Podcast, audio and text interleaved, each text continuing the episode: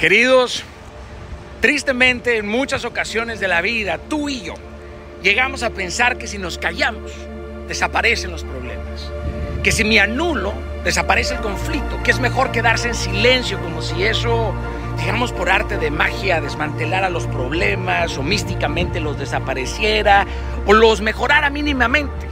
Tristemente, esta es una de las fórmulas que suelen aplicar aquellos que se dicen a sí mismos, a mí no me gustan los problemas. Es justo así, es justo así como intentan resolver sus asuntos. ¿Y cuál es el producto de eso? Que terminan acumulando un sinfín de heridas. Callan y callan y callan y aguantan y aguantan y aguantan.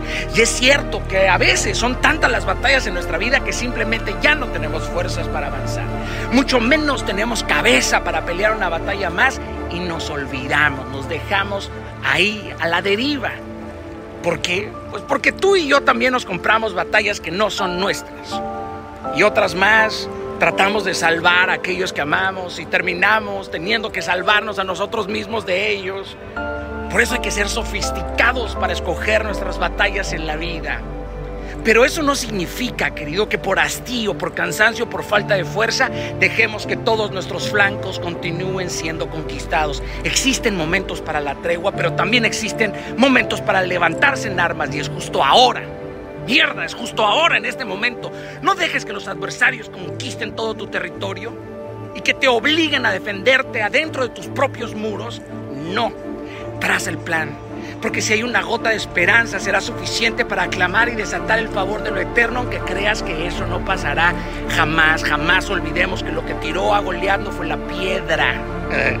No, querido, fue la fe de David, porque Dios no le da sueños equivocados a nadie, esto es para ti. Te vuelvo a preguntar, ¿en verdad dejarás que lo poco que te queda de libertad te sea arrebatado por invasores de tu felicidad? ¿En verdad vas a dejar que esos carroñeros te despedacen y se reparten el motín que era para ti? ¿En verdad tu respuesta al final de la vida será, no tuve más opción, lo intenté? Querido, si estás vivo, aún hay opciones. Y si no está la opción que tú quieres, probablemente, pues ve y provócala. Clama, clama, querido. Supongo que para muchos en algún momento de la vida la frase de no hay mejor guerra que la que no se tiene toma sentido.